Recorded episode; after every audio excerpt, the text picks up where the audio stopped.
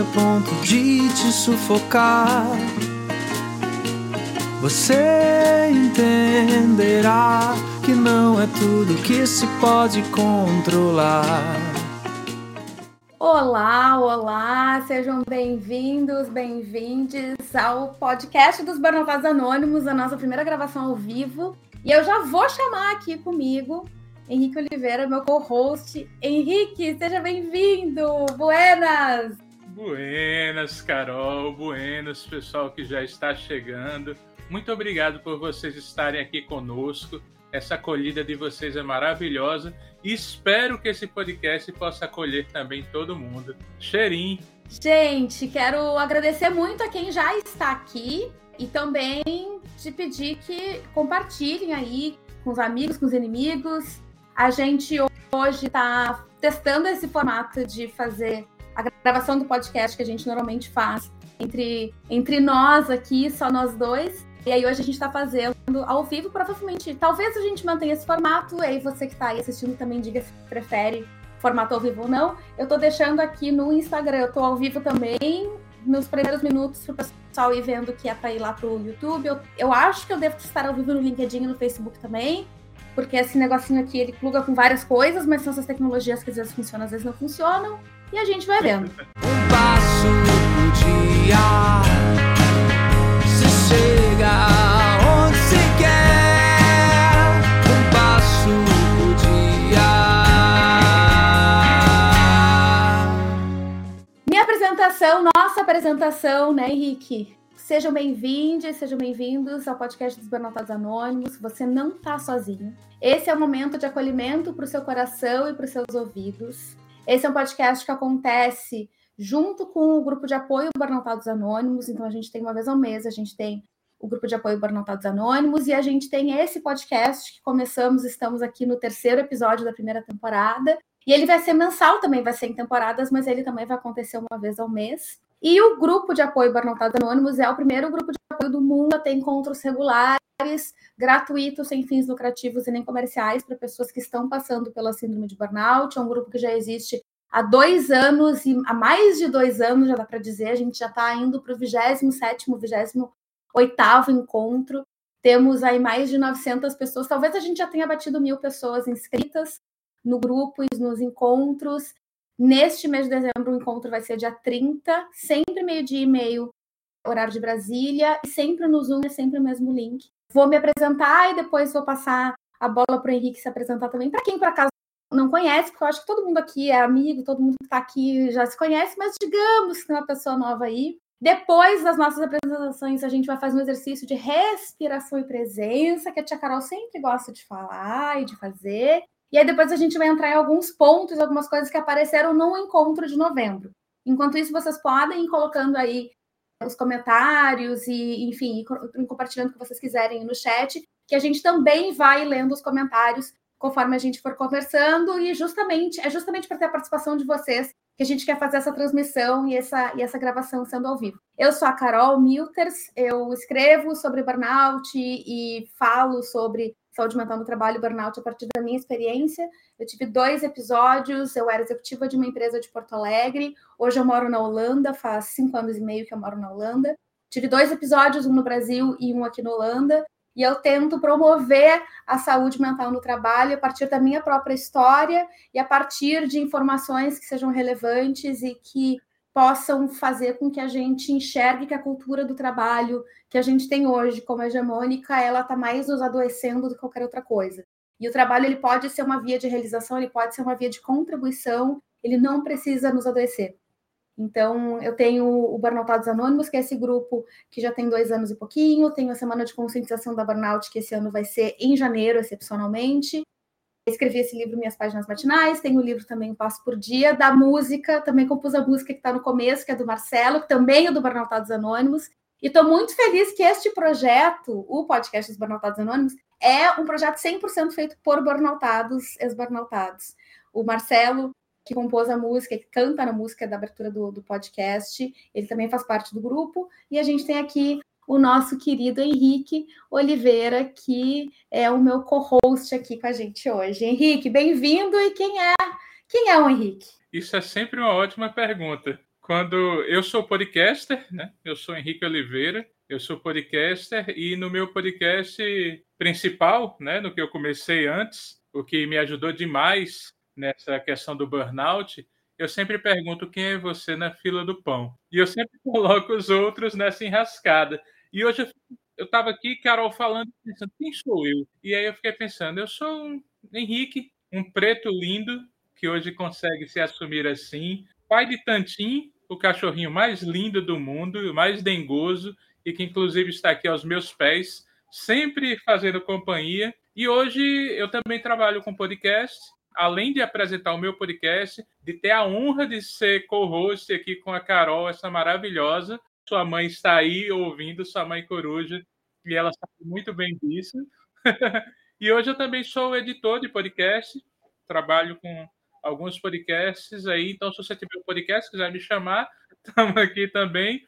E como editor de podcast, eu sou conhecido como de Rosa. Rosa era minha mãe, e aqui no Nordeste a gente tem isso. Ah, quem é Henrique? Henrique de Rosa. Ah, sim, esse sou eu. Então eu sou o pai de Tantim, eu sou de Rosa, eu sou alguém que venceu o burnout.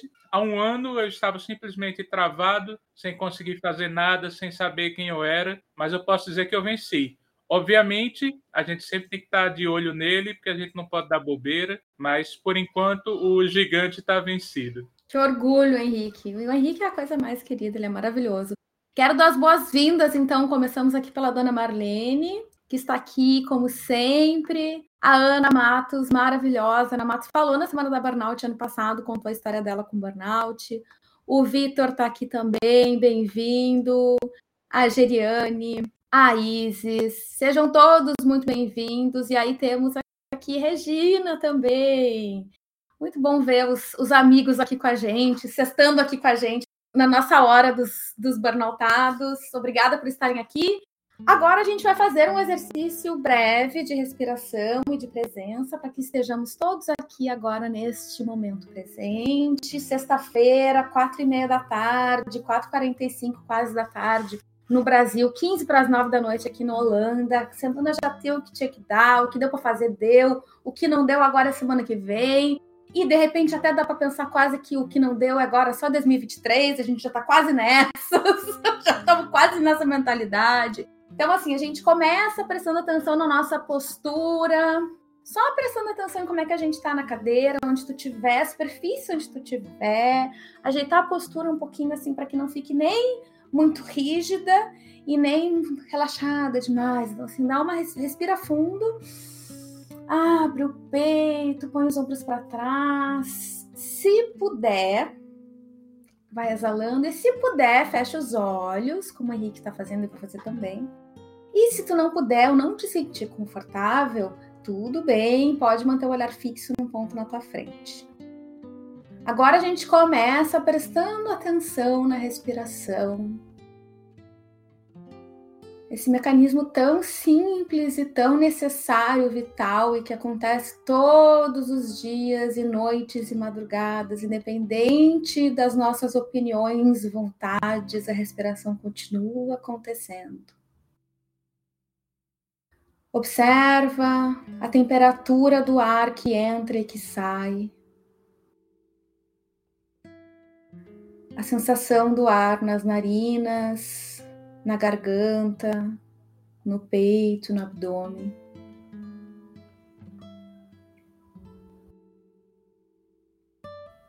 Observa se a respiração está profunda, longa, um pouco mais rasa, um pouco mais curta. Não tem resposta certa, nesse momento a gente só observa.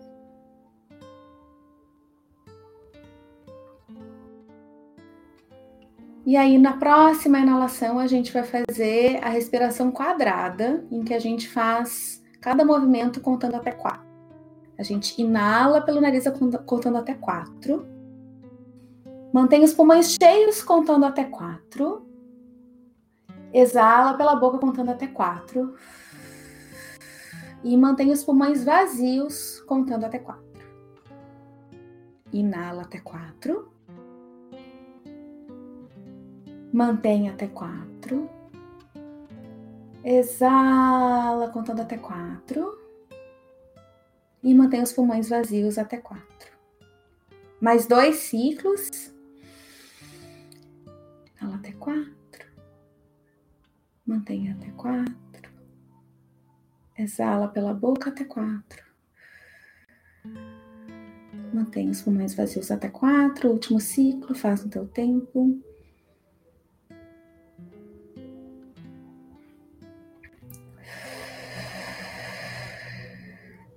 Agora com os olhos ainda fechados, vai retomando o ritmo natural da respiração.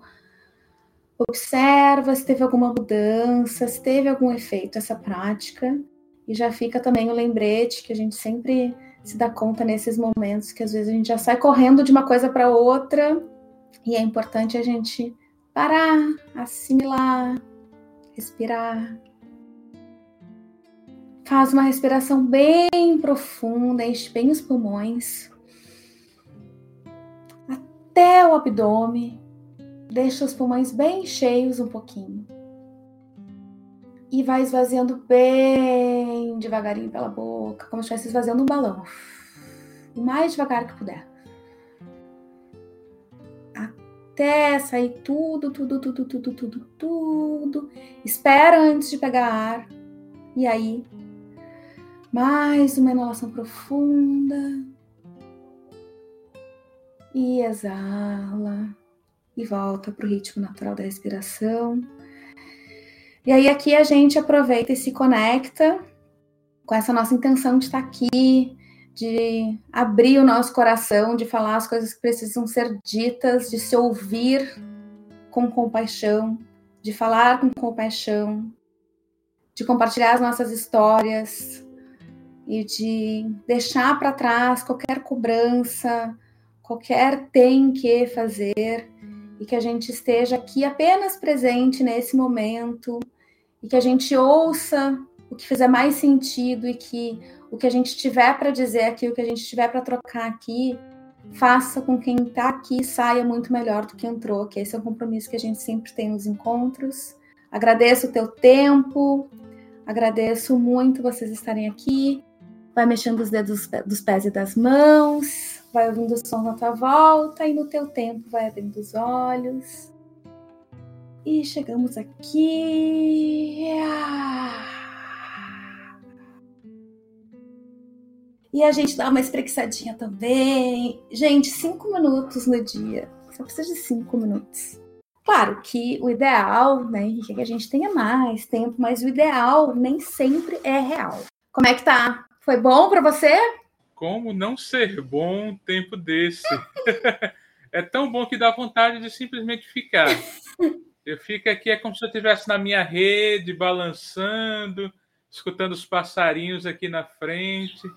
Ah, isso é muito bom, muito bom. Muito bom. Então, queridos, temos a doutora Juliana Nunes, minha amiga querida, que está aqui na Suíça também, passando frio, na escuridão do hemisfério norte. Bem-vinda, Ju, minha querida. Henrique, temos um nosso tema de hoje. A gente vai falar sobre algumas coisas que apareceram no, no, encontro do mês passado. E aí eu trago aqui a primeira frase, e aí a gente vai trazer algumas, algumas frases que apareceram no encontro de, de outubro.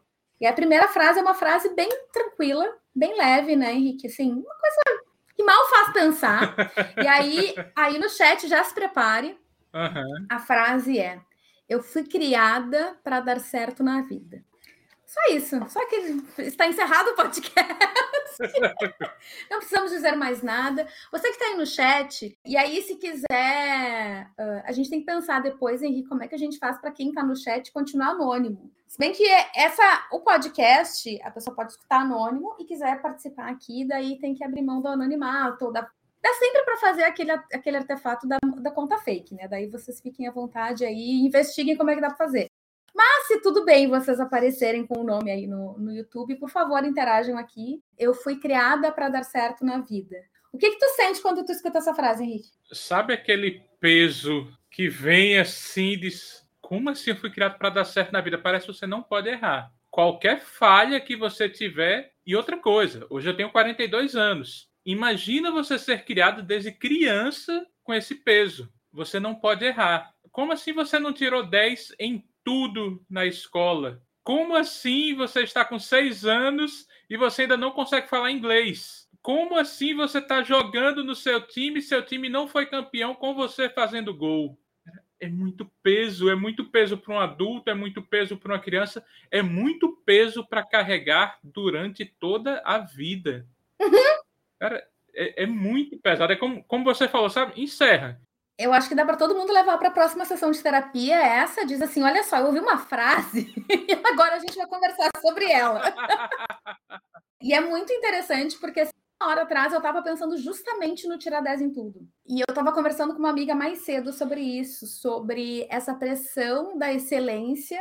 Não é nem excelência, porque eu acho que excelência é algo que talvez seja atingível, né? É a pressão da perfeição.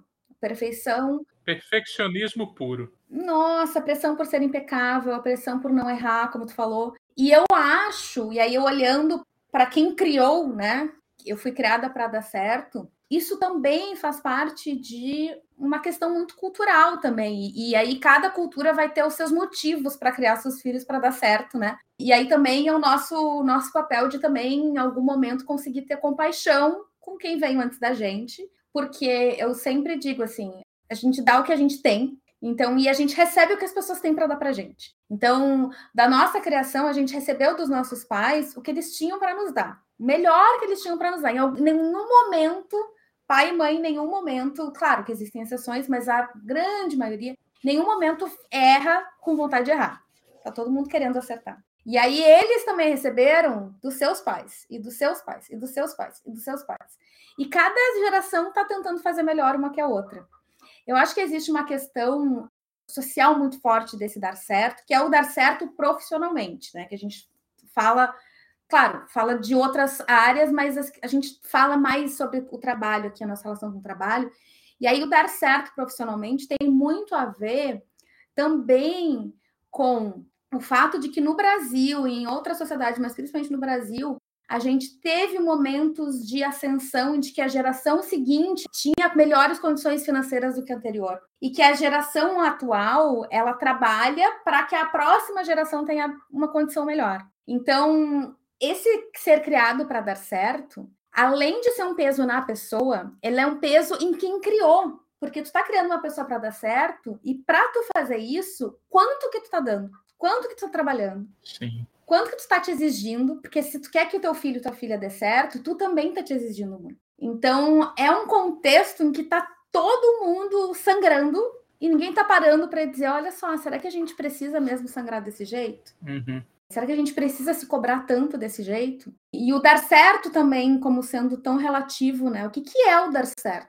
O que, que é dar certo? Porque eu conheço pessoas que têm muito dinheiro e ainda se sentem inferiores. Eu conheço gente que tem muito dinheiro e que sente que deu certo. Eu conheço gente que não tem dinheiro e que sente que deu certo. É muito relativo esse dar certo também, né? Uhum. E é um dar certo sob o olhar de outra pessoa, do seu juízo de valor do que, que é o dar certo. E aí a gente cresce nessa obrigação e como se a gente tivesse que realizar os sonhos de outras pessoas. E aí, depois, quando a gente vai para o mundo do trabalho, a gente se vê de novo. Eu, falei, eu comentei isso com uma outra amiga esses dias, de estar tá realizando os sonhos dos outros e não estar tá realizando os nossos próprios. Que foi uma coisa que eu me dei conta muito no, no meu processo também. Muito da minha infelicidade também vinha disso. Eu ficava assim, mas eu estou realizando os sonhos de outras pessoas, eu não estou realizando os meus. E isso às vezes vem de infância, vem de a gente querer. Eu estou realizando os sonhos do dono da empresa porque eu estava realizando antes os sonhos do meu pai e da minha mãe, e de repente aqui eu também estou realizando esses sonhos. E quando é que vai dar tempo para eu realizar os meus? Você falando aí, eu estava tava vendo o pessoal comentando. A Ana colocou: sinto como se eu fosse programada para prosperar, uma cobrança para não falhar, e hoje eu quero e busco transgredir os protótipos e dar certo. Eu me lembrei de Dona Rosa, minha saudosa manhinha. Minha mãe, ela nunca pisou na escola.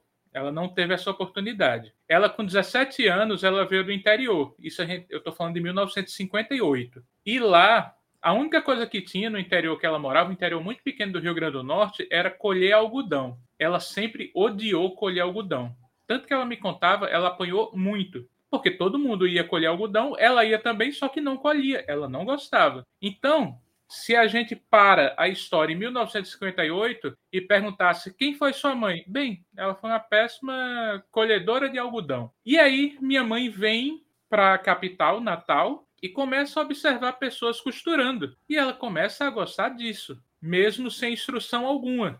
Até o momento que nasce esse belíssimo homem aqui e começa a observar minha mãe costurando. E chegando clientes, e chegando clientes, e chegando clientes. E as clientes não tinham condições de comprar a roupa na loja, que era, sei lá, cinco, seis vezes o salário delas. Chegavam com a foto para minha mãe, minha mãe olhava, tá, Tá, tudo bem, eu faço. Uma semana depois, as clientes estavam com as roupas mais lindas por um preço acessível. Corta para 2011, quando minha mãe faleceu. Quem é minha mãe? Provavelmente a melhor costureira que eu já conheci, que tinha que dizer não para muitas clientes, de tanto que as pessoas vinham querendo fazer roupa com ela e ela não, não podia atender todo mundo. Aí sabe qual a semelhança? A maioria das roupas feita de algodão aquele algodão que ela não queria colher. Ela não estava na colheita do algodão. Ela estava em transformar esse algodão numa obra de arte. E eu acho que a gente é assim também. Que lindo! Eu ainda estou na empresa na qual eu passei pelo burnout e como eu fui pelo INSS, até fevereiro eu estou com estabilidade, então muito provavelmente por isso ainda estou aqui. Eu até sou ótimo no que eu faço lá, apesar de não estar sendo bem aproveitado. Só que hoje eu posso dizer, não, eu sou um podcaster. Eu sou um podcaster e bom no que eu faço. Eu sou um editor de podcast bom no que eu faço. E o burnout não vai me tirar isso. E as pessoas não vão me tirar isso. Então eu digo também para você que está nos ouvindo, quer seja agora, quer seja depois, não deixe que as pessoas tirem isso. O dizer não é uma bênção. E o dizer não também, peraí, eu quero errar. Eu quero me dar a chance de errar. Porque às vezes o erro se torna até mais bonito. Uhum. Imagina você viver sua vida toda, uma coisa que você falou, Carol, pelos outros. Ah, não, eu tenho que fazer. Por exemplo, o de rosa é pela minha mãe, eu quero honrar minha mãe. Mas eu sei que nem sempre vai dar certo. Mas eu sei que eu dei orgulho a ela. Então é isso. Eu faço por ela, mas eu preciso morrer para fazer. Não, calma, pera. Eu preciso viver, eu preciso viver por mim, eu preciso cuidar de mim. Isso eu deixo para quem está nos ouvindo também. Cuide de você. No final do dia, vai ser você. Então cuide de você. Você é um. Vai essa palavra, Graciliano Ramos me permite. Você é um fazedor ou uma fazedora de obra de arte. Então não deixe que ninguém tire isso da sua vida. Ai, como é bom te ouvir, Henrique. é isso! Tem uma frase que é meio famosa do Einstein que ele disse: se a gente fosse julgar um peixe pela sua habilidade de subir uma árvore, a gente achar que o peixe é o pior, o animal mais incompetente que existe. E eu, enquanto estava falando, eu estava me lembrando também que na agência onde eu, onde eu tive meu primeiro burnout, eu era diretora de atendimento. Só que eu detestava atendimento. Botaram um peixe para subir uma árvore. Uhum. E aí, eu fiz faculdade de publicidade e propaganda. A pior disciplina para mim, a pior cadeira foi atendimento. As duas piores foram marketing e atendimento. E aí eu terminei fazendo o quê? Atendimento e marketing. Só que eu fui fazendo, eu não me dei conta, eu podia ter em algum momento dito assim, não, mas olha só, eu acho que eu gosto mais de fazer isso, acho que eu sou melhor fazendo isso. Eu não me arrependo de ter tomado a decisão de dizer, olha, eu acho que eu quero pegar essa bronca para mim, porque eu que peguei essa bronca para mim. E eu entendo que foi fazendo que eu entendi que realmente eu não sei, não quero ser diretora de atendimento uhum. de coisa nenhuma. Até hoje eu sou péssima para responder mensagem, para responder e-mail, para responder WhatsApp, porque eu preciso de tempo para raciocinar, para refletir, eu preciso ter um momento para a gente aqui chama de me time, assim, um, um tempo do eu, assim, que é o tempo de ficar recolhida, de refletir, de criar as minhas coisas, e eu não tinha esse tempo, eu estava toda hora em reunião, e ligação, e cliente, e bomba, toda hora tendo que interagir com pessoas o tempo inteiro. Hoje eu consigo fazer um trabalho que faz muito mais sentido para mim e que eu também consigo utilizar, o que eu sei que eu tenho de bom. Vamos ver aqui os comentários. Essa reflexão do Henrique foi muito linda mesmo, Ana. A agência não permite que ninguém seja saudável mentalmente. Tem vários ambientes, né, Henrique? Call center. Nossa, cada indústria, cada segmento vai ter os seus próprios indicadores de risco de burnout, né? Realmente, assim, profissões que têm mais interação com o público existe um risco maior, porque tem esse desgaste emocional de, da pressão e da gente estar tá conversando e, da, e do cliente reclamar. E aí a gente tem também uma cultura que é muito tóxica nessa relação de cliente e fornecedor, em que o cliente acha, porque eu estou pagando, eu posso fazer o que eu quiser contigo, eu posso te chamar do que eu quiser, e eu estou no direito de te tratar como eu quiser. E isso é terrível. E aí nós dois tivemos, nós dois atendemos clientes diferentes, mas que temos, né? Eu atendia empresa que tinha muita gente, que era um monte de elefante branco e que as pessoas achavam assim, ai, porque eu tô numa cadeira aqui e tal, eu posso falar o que eu quiser. E tu precisa interagir com muita gente e pessoas que têm uma certa. Eu acho que tem uma palavra que é um, um eixo dos sintomas do burnout, que é a despersonalização, que é justamente a gente tirar a subjetividade, assim, a gente tirar o fato de que do, do outro lado tem um ser humano. Uhum. Isso acontece em todas as áreas, em algum momento. Claro, acontece, não deveria acontecer. Acontece em situações que não são bem manejadas e em situações que não são bem lideradas. Mas em, em várias áreas existe esse momento em que o outro ele não é visto como um ser humano e que a gente não é visto como um ser humano. E aí isso destrói. Sim. Você falando aí, eu lembrei, tem um comentário aí, ela colocou só um verdade aí, que é Patrícia. Patrícia é uma amiga minha que ela é professora. Ontem eu estava conversando com um amigo meu, professor, e ele estava falando sobre um pai que chegou para na, na direção para reclamar porque o filho dele foi pego colando na recuperação e levou um zero. E aí ele chegou, não, eu, estou pagando e eu quero que meu filho faça outra prova. E aí o diretor fez, ó, não, ele não vai fazer em primeiro lugar. Em segundo, seu filho será reprovado em todas as matérias, não é só essa. Ele será reprovado em todas as matérias. Você acha que isso vai fazer diferença? E aí eu estava pensando com esse meu amigo ontem que a gente tem essa questão de ter, às vezes, problema com cliente. Professor tem outro problema que tem com cliente, que é o aluno, ainda vem o pai do aluno para atrapalhar mais ainda. E é essa despersonalização mesmo. Até Tantinho concordou comigo. Não, Tantinho tá muito certo, Tantinho, isso aí. Porque simplesmente é como se professor não existisse, como se o outro não existisse, como se o outro fosse qualquer um. Isso é, é muito complicado. Essa despersonalização que você falou é dolorosa. É. A Ana colocou aqui: hoje eu celebro muito a conquista de honrar os meus limites, os meus não. Isso reflete também no meu novo relacionamento. Tem momentos que eu não consigo interagir e preciso ficar quietinho alguns dias. É isso mesmo, Ana. É isso mesmo. E não tenho mais o medo de desagradar. Perfeito. A gente vai ficando mais consciente. Teve uma vez no grupo do WhatsApp de burnout que alguém comentou sobre se perceber, mesmo durante o processo de recuperação, ah, eu percebo que eu fico, que eu ainda fico cansada. Ah, eu vou viajar com umas amigas, ainda fico cansada, não sei o quê. E aí a gente conversou um pouco, eu interajo, de vez em quando eu consigo interagir ali, enfim.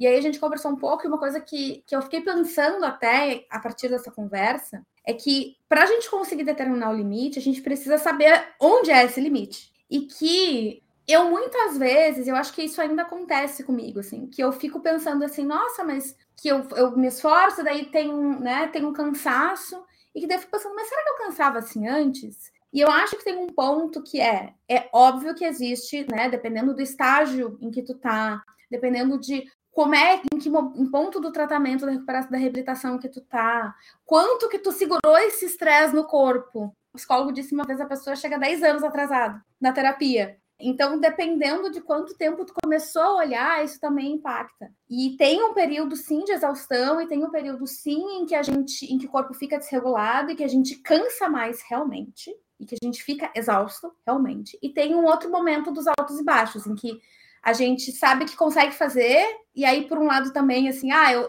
eu tenho energia agora, então eu vou fazer tudo. Aí a gente se cansa mais do que precisava também, né? E aí volta para exaustão, tem energia de novo, volta para exaustão, tem energia de novo, volta para. Isso tudo faz parte do processo, tá, gente? É um processo longo e ele tem, a gente começa lá embaixo, depois a gente sobe um pouquinho, aí cai um pouquinho, sobe um pouquinho, cai um pouquinho, aí dá um passinho para trás, dá um passinho para o meio, dá um passinho para frente, dá um passinho para o lado. E aí a gente vai indo. Mas tem uma coisa também que é, além do cansaço excessivo, existe também o a gente ter consciência do cansaço. Porque eu, antes do burnout, eu não tinha noção de onde no meu corpo eu sentia ansiedade. Então, assim, hoje, se eu tô me sentindo ansiosa, na hora eu sei. Há seis, sete anos atrás, eu ia me dar conta um mês depois. E eu já tinha tido infecção intestinal, eu já tinha tido um monte de coisa, já tinha dado espiriri, já tinha dado tudo errado. Aí, eu, ah, eu acho que essa situação me deu um gatilho. Hoje, na hora, já dá para perceber. E o cansaço, eu acho que também, uhum. durante o processo de recuperação, a gente fica meio que, putz, mas eu tô sempre cansado. E tem um ponto, tem um lado que é, sim, tem um cansaço que tá ali, e tem outro que é, tu tá aprendendo a conhecer o teu cansaço. Tu tá aprendendo a te entender cansado. Isso é algo que tu estava escondendo de ti antes. Então, tu também vai ter que ter paciência para conseguir passar por esse processo. A Ana colocou aqui, ó, a fadiga existe e se preciso me aquietar, faço hoje e honro mais o meu processo.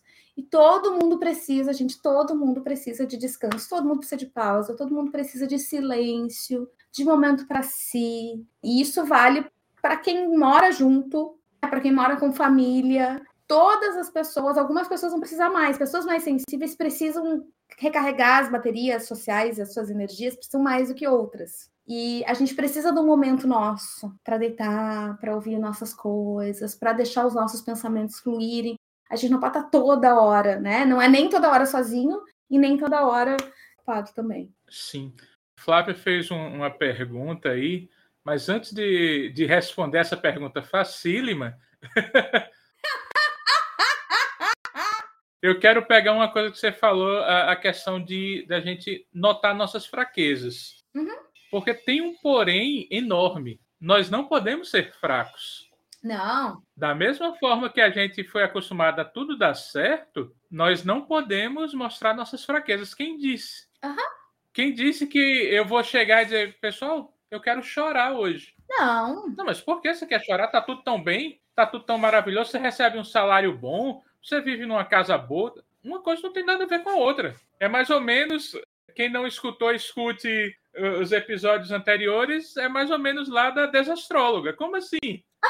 Como assim você tá, tá sentindo isso? Não pode. Você trabalha numa empresa maravilhosa. E aí eu pego o que Flávia colocou. Porque as empresas ou líderes que causam burnout não assumem essa responsabilidade e acham que é culpa do funcionário. Não, elas não acham que é culpa do funcionário. Elas sabem que elas são as causadoras. Elas não vão admitir. Porque se elas admitirem, Aí o funcionário pode fazer muita coisa. Não, para elas tá, tá tudo ok. Sabe por quê? E, cara, eu falo isso? Eu falo porque a parte do juízo é a parte de Carol, tá?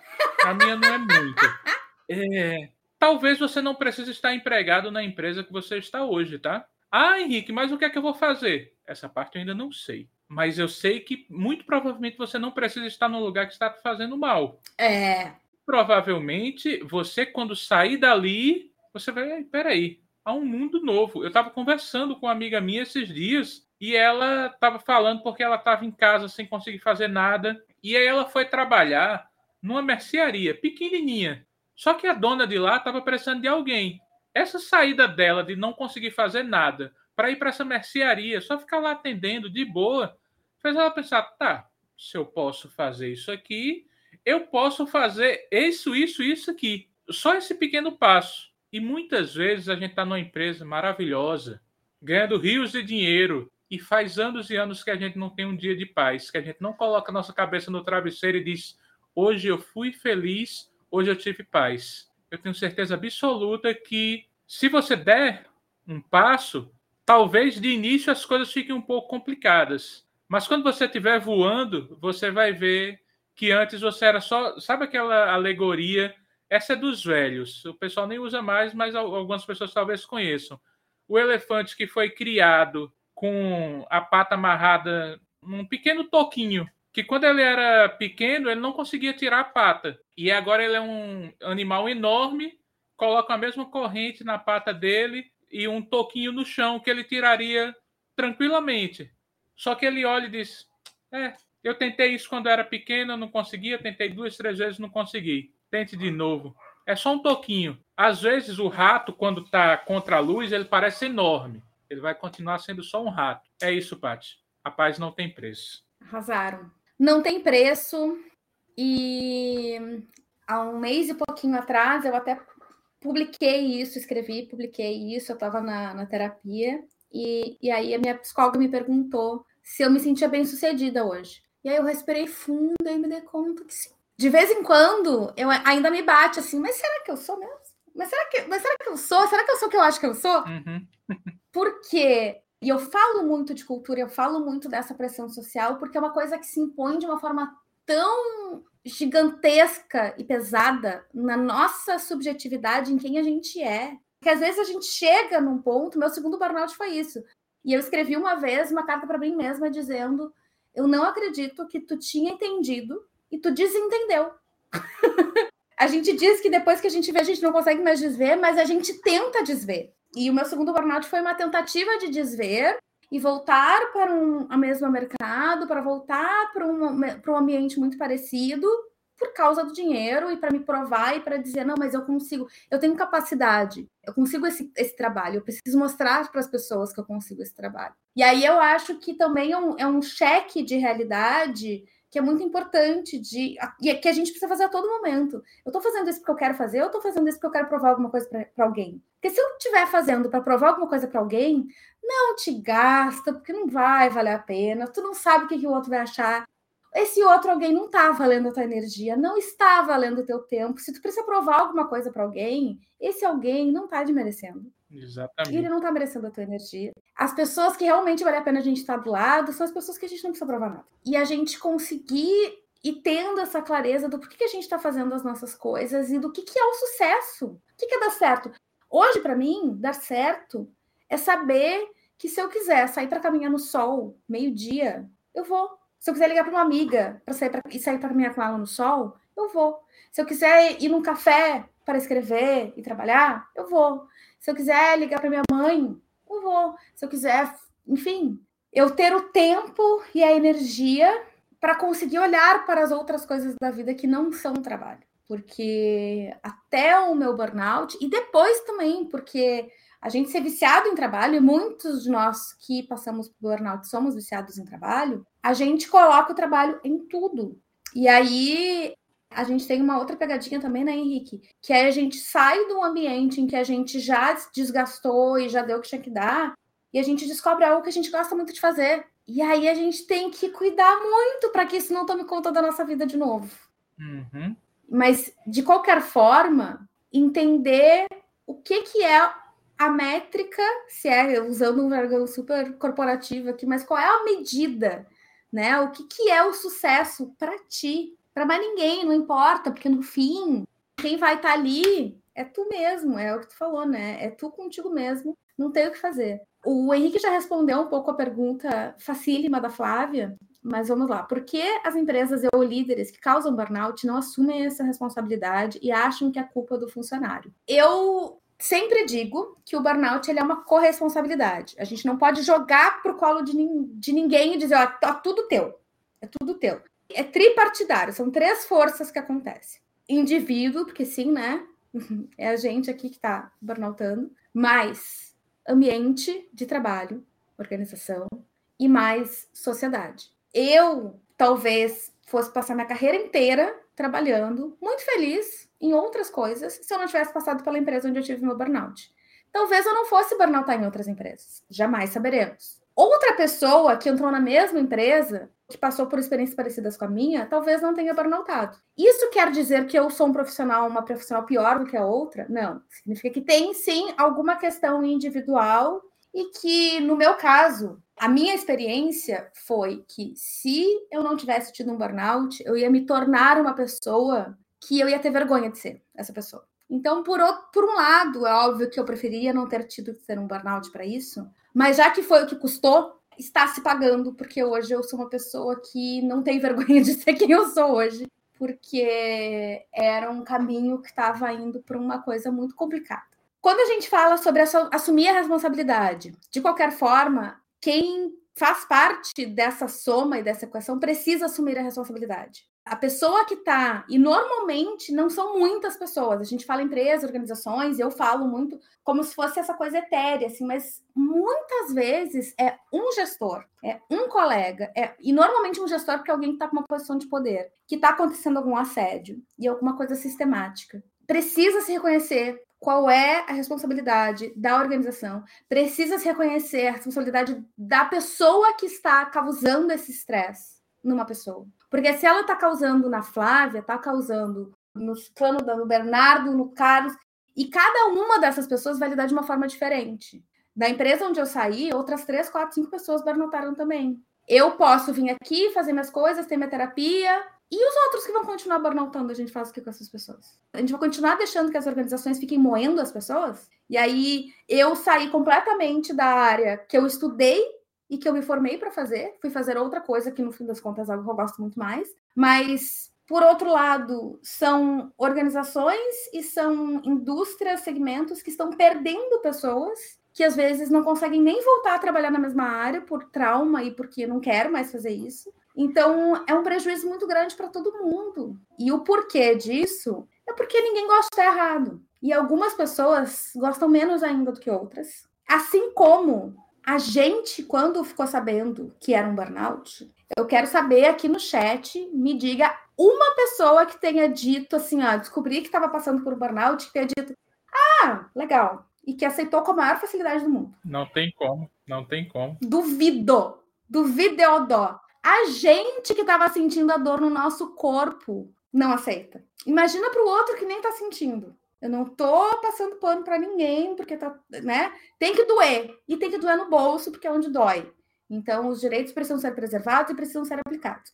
Agora, a gente hoje entende por que, que é importante conscientizar e por que, que é importante cultivar saúde mental no trabalho, porque doeu na gente. Porque antes disso, se fosse perguntar para mim, para Carol, executiva loucona, de oito anos atrás, Carol, vamos falar sobre saúde mental no trabalho, e dizer, ah, vá, eu quero ganhar dinheiro. Então, o trabalho para conseguir conscientizar essas pessoas que não sentiram na pele é muito difícil. Eu tenho tentado um pouco, jamais, não tenho a menor condição de fazer isso sozinha, então quem quiser também continue aí. A gente precisa estar bem para fazer isso. A gente não pode tentar também ser super-herói, ai meu Deus, vou salvar o mundo. Não existe salvar o mundo, existe fazer um pouquinho, fazer a sua parte foi difícil para a gente aceitar. E a gente estava dentro da situação.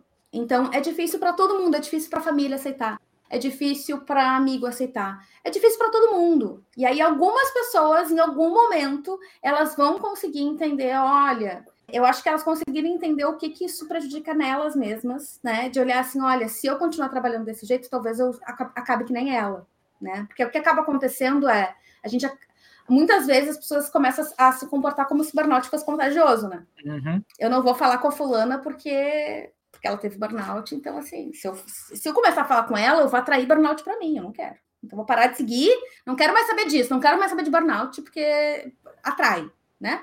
Quando na verdade é uma, um se olhar no espelho e ver um reflexo que não é legal. E ninguém gosta disso. Mas para que a gente consiga crescer, a gente precisa fazer esse trabalho que não é fácil, né, Henrique? Não é fácil. Não é, não é nada fácil. E aí, por falar em não é nada fácil, eu quero pegar isso. E quando você coloca que nós também temos responsabilidade no burnout, pode parecer fácil que eu vou falar. Não, não é. Mas a gente tem que mudar uma cultura toda. Sabe quando é que o burnout vai diminuir e muito nas empresas? Quando nós, funcionários, começarmos a dizer não. Desculpa, não, não vou fazer. Ah, sábado à noite eu preciso que você faça segunda, oito da manhã, você fala comigo que eu faço na hora. Hoje não, hoje eu estou saindo com meus filhos para assistir um filme. Não vai dar para mim. Então, também tem isso. Aí por isso que eu digo que eu sou sem juízo. Por quê? Isso vai gerar muitas demissões. Vai. Mas isso, muito provavelmente, eu já falei isso em outro. Talvez esse, essa tâmara a gente não colha. Mas em algum momento esse fruto vai sim tá aqui para todo mundo. Eu não tenho lugar de fala, óbvio, mas eu sempre vejo isso e isso é notório. Hoje em dia, é muito menos difícil para uma mulher acusar um homem de assédio do que antes. Antes você podia ter todas as provas, não iria adiantar nada. Uhum. É a defesa da honra. É por isso que o homem cometeu feminicídio e tantas outras coisas aí. As mulheres começaram a bater o pé. As pessoas LGBTQIA começaram a bater o pé dizendo não. Nós negros começamos a bater o pé dizendo não. Então a gente tem que começar a dizer não. Só o não é que vai vai ajudar nisso. Vai ser muito trabalhoso? Vai. Só que essa é a parte difícil. Alguém tem que fazer a parte difícil. Uhum. Minha mãe, mesmo apanhando, teve que dizer não, não, não quero colher algodão. E ela sofreu muito. Você falou aí, Carol, da questão de ser contagioso. Eu acho que o burnout é aquela cidadezinha pequena e quem teve burnout fica é a mulher mal falada. Ó, oh, não chega lá perto não, ó. Teve burnout. Você vai querer ficar perto de alguém que teve burnout? Os líderes vão olhar você andando com essa pessoa. Uhum. O que é que eles vão dizer? Por que, que você está do lado de alguém que está fazendo um mal desse contra a empresa que você trabalha, que faz tudo por você, que te dá cesta de Natal, que te dá participação nos lucros, que com... desculpa, seguro o deboche, mas, mas vai ter que vir. Que quando você bate meta, você ganha um pirulito. Por que, que você vai fazer algo contra essa empresa? Você ganha um pipos. Então, você tem que valorizar. Essa empresa faz tudo por você. Deixa essa pessoa de lado. É aquelas pessoas que antigamente tinham ranceníase e você não podia tocar nelas. É mais ou menos assim quem teve burnout. E aí, Carol, tomara que nossa equipe jurídica esteja ótima nesse momento. Cadê a Priscila? Doutora Priscila chega aqui. Doutora Priscila. Por quê? Nós temos que começar a falar sobre os profissionais de saúde, tá? Sim. Os psiquiatras que chega alguém com burnout e eles dizem, não, você não tem burnout, que vão pela empresa, que fazem tudo para não colocar burnout. A gente tem que começar a falar sobre isso. É. Falar sobre psiquiatras que desacreditam, o INSS que nega e muito por ter meta, e todo mundo sabe disso. É, essa eu não vou levar processo, não, porque todo mundo sabe Sim. disso. Eles têm a questão de meta de aprovar e de negar. E a maioria que é burnout, eles vão tentar negar, é o mais fácil. Burnout, a gente está começando a gritar por burnout agora. Sua voz, Carol, que é muito necessária nisso, está começando a vir agora. Isabela Camargo e algumas outras tantas maravilhosas que estão falando sobre isso. Há cinco anos a gente não ouvia falar. O que é burnout? Ah, ano passado a gente não tinha um CID próprio de burnout. A gente teve esse ano. Então é algo muito novo. Só que a gente tem que começar. Ah, mas meu psiquiatra disse que eu não tenho burnout. Tá, então o seu psiquiatra tem que se atualizar e vai em outro. É. Não aceite simplesmente que alguém chega. Você tem todos os indícios de burnout. Você só se sente mal quando fala na sua empresa. Quando tem qualquer outra coisa. Ah, você passa por vários estresses mas consegue continuar. Mas quando é algo relacionado à sua empresa, seja a coisa mais boba, você fica muito mal e não é burnout? É burnout. Então a gente tem que bater o nosso pé também nisso. Aí vai mais uma vez. É uma luta árdua, é uma luta difícil, mas é uma luta que talvez a gente consiga. Talvez a gente seja os 300 de Esparta que vão. É. É pouco, mas vamos. Estou aqui, eu trouxe alguns livros, eu tenho eu vou passar bem devagarinho. Esse livro eu não recomendo, eu tô lendo porque é importante. Ainda bem que ele tá de trás para frente, que ele chama Burnout a doença que não existe. Precisa ler com Dramin ou com algum, alguma substância mais forte. É muito. E é um livro que faz parte de uma. Como é que eu vou dizer? Classe de psiquiatras que estão nessa junta de eu não vou colocar o CID de burnout porque eu não quero ser processado pela empresa. Eu quero me proteger, eu não quero ser processado pela empresa, porque se tem essa está começando a ter é aquela coisa, a gente dá um passo para frente, dois para trás. Então a gente teve o CID do burnout e aí durante o ano de 2022, o que, que a gente está vendo? Tivemos o CID do burnout, é eu já, assim, ah, legal, mas é óbvio que não vai mudar tanta coisa, porque as coisas demoram para mudar e tal, mas pelo menos estamos dando um passo para frente. O que, que, são os dois passos para trás? Os psiquiatras começaram a dizer, não vou botar CID de burnout, começaram a fazer curso dizendo, não coloque CID de burnout, porque se colocar o CID de burnout, é, a empresa pode vir com processo contra ti, porque para tu conferir o CID de burnout, precisa, como está dizendo que tem o nexo causal com o trabalho, precisa averiguar se realmente o ambiente de trabalho é tóxico, que psiquiatra vai fazer isso. Então, a gente tem toda uma discussão jurídica sobre o que, que é e o que, que não é e quais os termos. e que isso também faz parte desse processo da gente estar tá se aculturando e se letrando nesse nisso. É uma porcaria, para não dizer outra coisa, que tudo isso está acontecendo enquanto tem tanta gente sofrendo, é óbvio que é. Mas, se a gente for pensar 10 anos atrás, a gente nem sabia que isso existia. E as pessoas não tinham acesso a nada, nada, nada. Procurava no Google e tinha meia dúzia de livro, tudo em inglês. Então a gente vai caminhando. Eu tenho aqui um outro livro que é sobre assédio moral no trabalho. E o assédio moral no trabalho foi colocado pela primeira vez de uma forma mais focada ainda nos anos 2000. Então, assim, faz menos de 20 anos que a gente olha para assédio moral no trabalho como um problema. E o, o, termo burnout já existe há 50 anos. Assédio moral no trabalho, o, o termo assédio moral existe há uns 40, 50 anos também. Ele é olhado e ele está na legislação faz poucos anos. E mesmo assim, a gente. Eu fui, eu fui aprender o que era assédio moral tem uns quatro anos. Nem faz tanto tempo, entendeu? Eu passei por dois burnouts sem saber o que era assédio moral.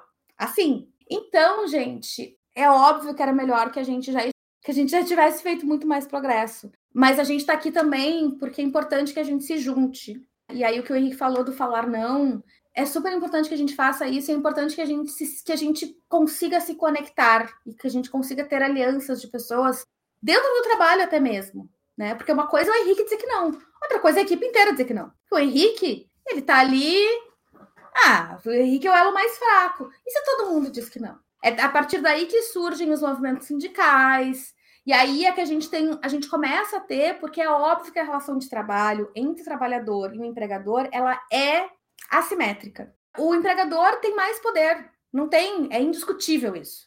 Por isso que o direito do trabalho, ele visa proteger os direitos do empregado, porque a gente sabe que o empregador vai sair ganhando, porque ele tem, ele detém o capital, não tem o que fazer. Então a gente precisa ter formas da gente se organizar, sejam formais ou não formais, ou pelo menos o fato da gente estar tá aqui conversando e se ouvindo e se acolhendo, para que a gente se fortaleça. E uma coisa muito ruim que aconteceu nos últimos anos é justamente essa ampliação dessa cultura de competição, de que eu tô aqui e que ao invés de eu me juntar com o meu colega e todo mundo dizer não, eu tô querendo a cabeça do meu colega. Uhum. Porque o meu chefe está me dizendo que ou é eu ou é ele. Então a gente está aprendendo, a gente passa a aprender que a gente tem que estar tá sempre. E isso é a natureza do burnout, que a gente tem que estar tá sempre alerta, que a gente tem que sempre vigilante, que a gente está sempre olhando de onde é que vem o tiro. E a gente tem que começar a cultivar relações interpessoais em que a gente se sinta seguro. Oferecer isso para as pessoas. E dar isso também. E aí, a partir disso, partir do momento que a gente começa a se sentir mais seguro um com o outro e consegue confiar mais, a gente vai se organizando. E aí, né, saberemos o que, que vai acontecer. Olha, a Priscila está aqui, então já temos representação. Se alguém vier reclamar, a gente já tem representação. gente, por favor, acessem o canal da Priscila, assinem, assistam, comentem, curtam, sigam, deem um abraço nela. Ela é maravilhosa, ela é advogada trabalhista, ela faz um trabalho inacreditavelmente lindo para pessoas que estão passando por burnout e outras questões previdenciárias também. E assim, Pri, que bom te ter aqui. Eu sou muito, muito, muito fã da Pri. E olha, Pri, a doutora Priscila. eu sou essa, foi a pessoa ali com a doutora Juliana, eu digo, Ju, a pessoa que é inimiga da formalidade. Antes de passar para Ana, Henrique, eu fiz um. Falei, falei, falei, diga aí. Eu estava só, só escutando uh, essa questão aí, porque a gente tem que fazer alguma coisa. A gente não pode simplesmente aceitar, apanhar e pronto. Chegar todos os dias, e eu creio, se vocês quiserem comentar aí no chat, quantos de nós, quando pensa, eu tenho que ir trabalhar, já começa a suar frio, já começa a se desesperar, só de pensar em alguns gestores você fala o nome do gestor, você já, já se treme na base, porque você sabe que vai receber assédio moral. Isso não é vida. A gente não pode aceitar isso. É, eu digo que, assim, o burnout foi muito forte para mim. Antes eu tive câncer de tireoide, então o mais forte realmente foi o câncer. Não, não, não tem como, apesar que o burnout foi muito forte também. Mas eu peguei esse combo, essa maravilha, que veio e eu digo, cara, eu vou fazer 42 anos, já fiz agora, e eu não vivi. Minha vida toda eu não vivi, simplesmente. Eu fazia o que a empresa queria, chegava em casa acabado, sem. Poxa, é isso. É só isso? É para isso que eu tô aqui? É a, a música lá é, é, só isso? Não tem mais jeito? Acabou, boa sorte? Não. Então, vamos fazer alguma coisa diferente. E aí, para. Para, recomeça. Se for preciso recomeçar do zero, recomeça do zero. A gente, para ter burnout, é porque, invariavelmente, nós somos muito bons. E aí as empresas se aproveitam de nós por isso. Se a gente pode ser muito bom para a empresa, por que a gente não pode ser muito bom para nós mesmos? Opa! Da mesma forma, a gente foi ensinado que a gente tinha que dar certo em tudo, pegar essa, essa inicial.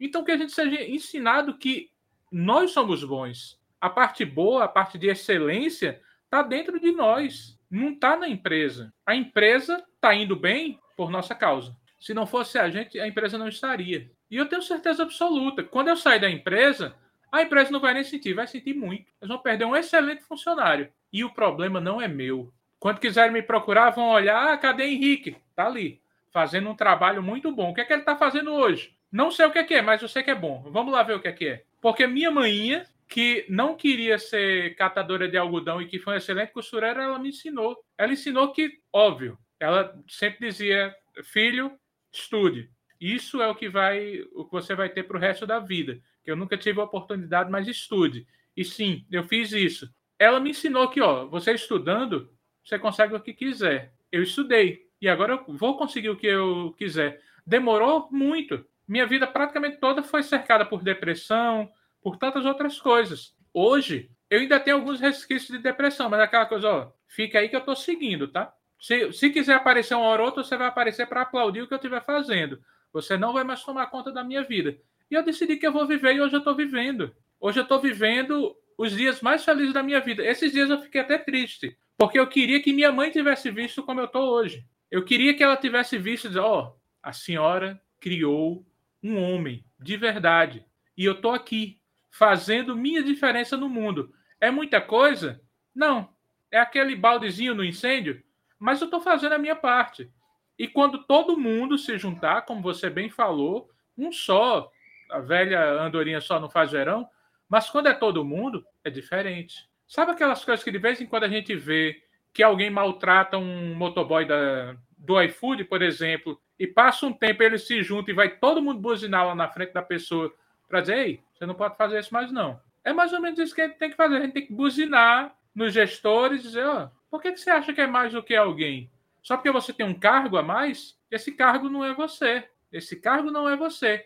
E se, não falem isso, por favor, tá? Mas e se você quiser colocar na balança, você não é tão bom quanto seus funcionários, eles são bem melhores do que vocês. Então, aprendamos isso. Nós somos muito melhores do que tentam nos fazer enxergar. Muito melhores. Maravilhoso, maravilhoso, apenas. Uma outra fala, e eu quero ler um, um, um texto do meu livro aqui. Comprem o livro da Carol e sejam muito mais felizes um passo por dia. Que também tem a ver com a outra frase que apareceu, que era o maior desafio é a gente se enxergar do tamanho que é. E aí tem a ilustração, aqui tem o desenho do, do Marcos Oliveira.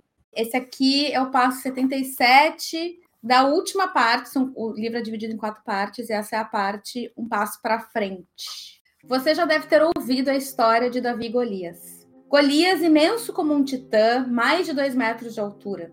Já o Davi era um pastor baixo, humilde e franzino. Seria de se esperar que o pastor se intimidasse do gigante. Mas ao contrário, ele se ofereceu para a luta. Segundo consta, o Davi derrotou Golias com nada além de um estilingue. A vitória teria sido um milagre e se transformou em exemplo de bravura, uma história de improvável superação. Acontece que não foi bem assim. O Davi, na verdade, tinha uma mira impecável. Ele praticara uma vida inteira e o seu estilingue, aparentemente inofensivo, poderia ser mortal fazendo dele nada menos do que um atirador de elite. Tampouco o Golias era aquilo tudo que se pensava. Ele não era invencível. Por conta do seu tamanho, seus movimentos eram descoordenados. Ele tinha problemas de visão, era lento e não raciocinava bem. Como um cachorro grande que late, mas não morde. Olha o tantinho aí. Se você observar com atenção, vai perceber que o Davi não foi azarão coisíssima nenhuma. Ele era calmo, ele era preciso. Ele sabia o que estava fazendo. E a sua mira foi certeira e mortal a gente se equivoca com pessoas e situações. A gente evita confrontar gigantes ignorando o poder que carregamos conosco, ignorando o quão estamos preparados para o que temos diante de nós. Fugimos do gigante que, de fato, é cambaleante e enxerga mal. Gigantes não existem. Tenha o seu estilingue à mão. Esteja preparado. Nunca pule essa etapa. E bora acertar esse gigante bem no meio da testa. Sensacional demais. Sensacional demais. E é pura verdade. É pura verdade. Davi era muito bem treinado. Tem quem quiser ler depois, o povo judeu, não todos, obviamente, alguns faziam isso, eles tinham essa questão de atirar, e eu lembro de uma passagem que o alvo deles era um fio de cabelo. Eles tinham que acertar nesse fio de cabelo. E Davi muito provavelmente treinou assim. Ele tinha que acertar. Por quê? Imagina se fosse eu que sou míope, que não enxergo direito, estou mais para o Golias do que para o Davi.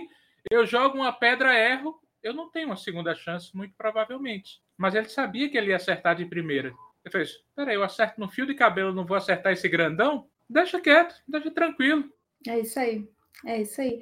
A gente precisa se enxergar do tamanho que a gente é, nem maior e nem menor, né? Não é nem a gente achar que a gente pode tudo, que a gente é melhor do que ninguém, mas é colocar a gente do tamanho que a gente é, porque o burnout ele arrasa a nossa autoestima profissional. Nossa autoestima como um todo, mas a autoestima profissional é complicadíssimo. A gente fica se achando incompetente, incapaz, improdutivo, inútil.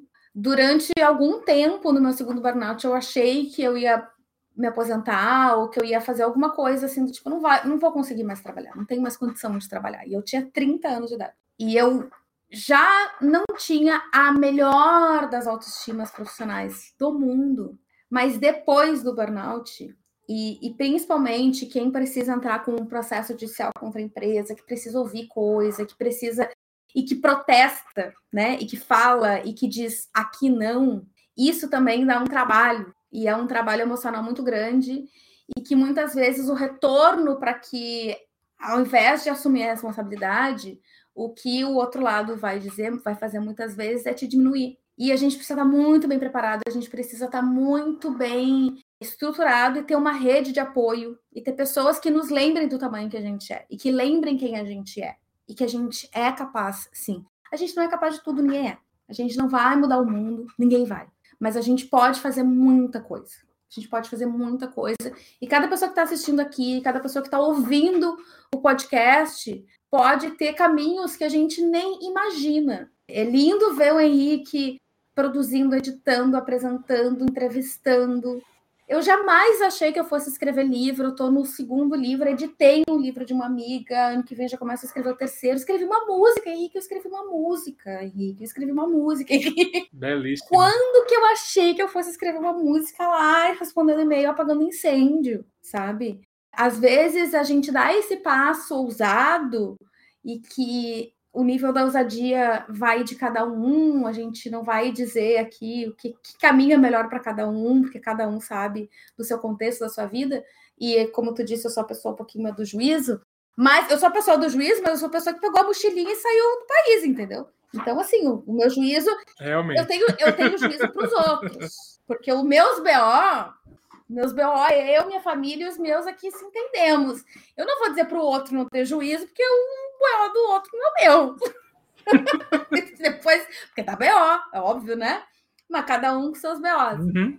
Mas que a gente não tem como chegar num resultado diferente fazendo a mesma coisa. Então, se tu já sabe o que está te causando sofrimento, existem casos de pessoas que conseguem retornar para a empresa e ficar bem, são raros, existem, mas algo precisa mudar não tem como tu voltar para exatamente o mesmo ambiente, com as mesmas pessoas, com o mesmo funcionamento, do mesmo jeitinho, e tu melhorar. Não existe. Alguma coisa precisa mudar dos dois lados.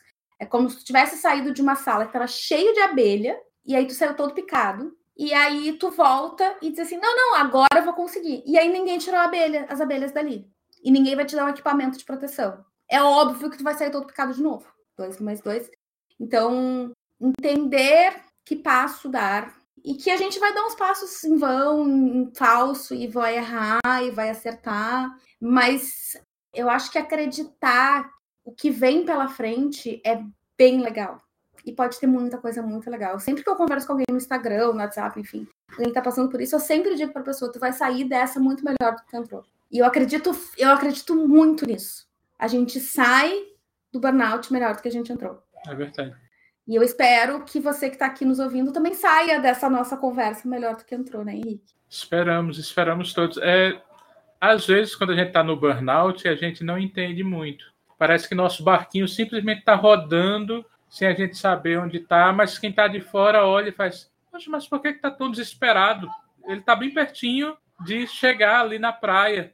Só que quando a gente está, a gente só está vendo, rodando, rodando e a gente não, não percebe essas questões. A gente tem uma coisa que, assim, o burnout, ele não se dá em 24 horas. Por exemplo, o meu pico do burnout foi em setembro do ano passado. Eu não comecei a sentir isso em setembro. Eu senti meses antes. Tem gente, como você falou, que às vezes demora anos para sentir isso. Então, se você descobriu agora o burnout, calma. Você tem que fazer o caminho inverso. Sabe quando a gente perde alguma coisa que nossa mãe diz? Faça o caminho inverso que você vai descobrir onde estava.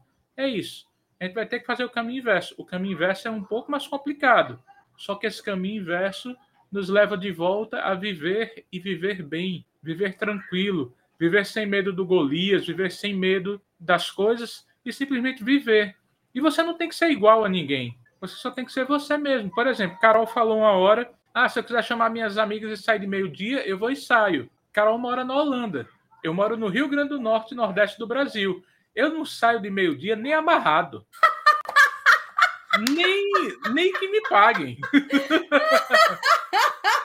Porque de meio-dia aqui vai queimar meu Kengo na hora.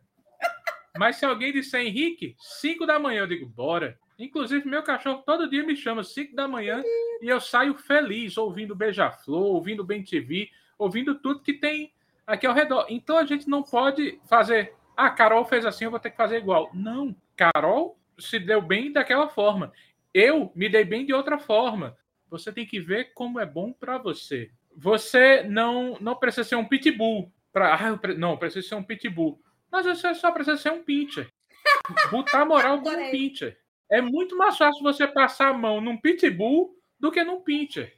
Seja você, não importa. Ah, mas eu me sinto tão pequeno e o burnout faz isso com a gente. A gente se sente no chão, acabado. Mas quer saber uma coisa? Vai ser através disso que eu vou me levantar, vai ser através disso que eu vou voltar a viver. E é acreditar. E aí, importantíssimo, uma coisa que Carol falou, que ela não pode fazer tudo sozinho, ela tem um, grupo, ela tem todo um apoio. E para sair do burnout, não dá para ser só. Você precisa de acolhimento, você precisa de pessoas que te deem um ombro para chorar, de pessoas que às vezes vão te dar um grito, porque você simplesmente quer continuar ali, tem que chegar um amigo seu que te entenda e dar um grito e dizer: Ei, para, não, não é você. Não aceite que você nasceu simplesmente ah, não, eu tenho que ir para a mesma empresa todos os dias, tenho que ser triste todos os dias.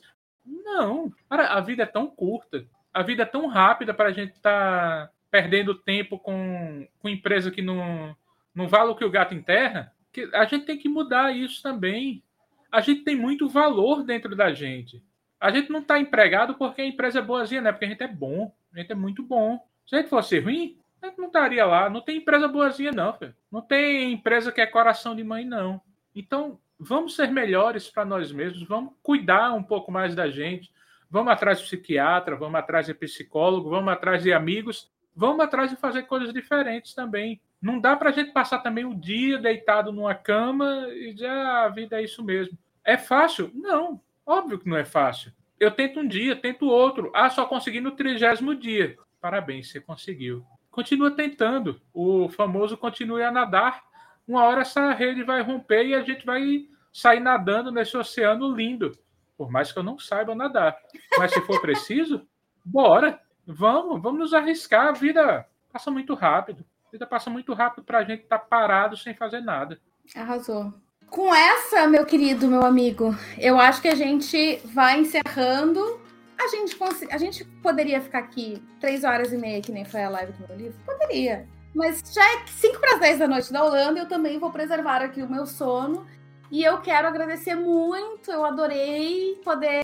Bom, a gente já se via, né, nas gravações, mas poder aqui também interagir com todo mundo que está aqui no chat. Diz para nós aí o que, que você tá achando, o que, que tu achou, se gostou. Nos próximos dias a gente vai subir o áudio para o Spotify, ele vai ficar salvo aqui no YouTube. Eu vou só tirar ele, porque agora ele está no meu canal do YouTube e ele vai para o canal do Barnaltados Anônimos, que agora a gente tem o canal do Barnaltados Anônimos. Então ele vai para lá. E eu quero agradecer muito a participação de todo mundo que está aqui, todo mundo que comentou, que interagiu, que curtiu, que fez tempo nessa sexta-feira para estar tá aqui com a gente, que a gente sabe que o tempo é muito precioso e que a gente aqui fala de coisas que não são tão, como direi, fáceis de digerir. Boa, exatamente. Mas eu espero que vocês todos saiam melhor do que, do que entraram. Eu tô saindo melhor do que entrei. Agradeço muito essa oportunidade de poder falar contigo, Henrique. Obrigada, bom fim de semana. Dia 30 de dezembro tem um encontro desse mês, meio dia e meio, horário de Brasília. Inscrições aqui no link tá aqui embaixo, barnotadosanônimos.org. Nas descrições vai ter o, o link também de inscrição. E você se inscreve, recebe tudo por e-mail, pode aparecer, pode entrar sem câmera, pode entrar como ouvinte, depois querer falar, se quiser falar. E a Patrícia está colocando aqui muito bom esse papo de vocês. Espero que a repercussão seja excelente. Muito obrigada, querida. Nos próximos meses a gente vai definindo uma data mais específica, de repente, ou não, enfim, vamos conversando. Mas foi um prazer fazer essa gravação de novo contigo, meu amigo. Obrigada mesmo. Sempre um prazer enorme. E agora, ainda mais com as pessoas também estando junto conosco, é, é muito massa porque realmente dá essa ideia de acolhimento. A gente tá junto. A gente tá junto, é o famoso na saúde e na doença. A gente tá junto para o que der e para o que vier. E empresas, nos aguardem. Juntos nós podemos muito mais. Pessoas, digam não. Vocês são maravilhosos os Davis acordaram. Depois o gigante acordou, o Davi acordou. Aninha, obrigada por estar aqui. Um beijo para vocês. Se cuidem bem e até o próximo episódio. Um passo para encarar e não queira ser perfeito. Cada um tem o seu jeito.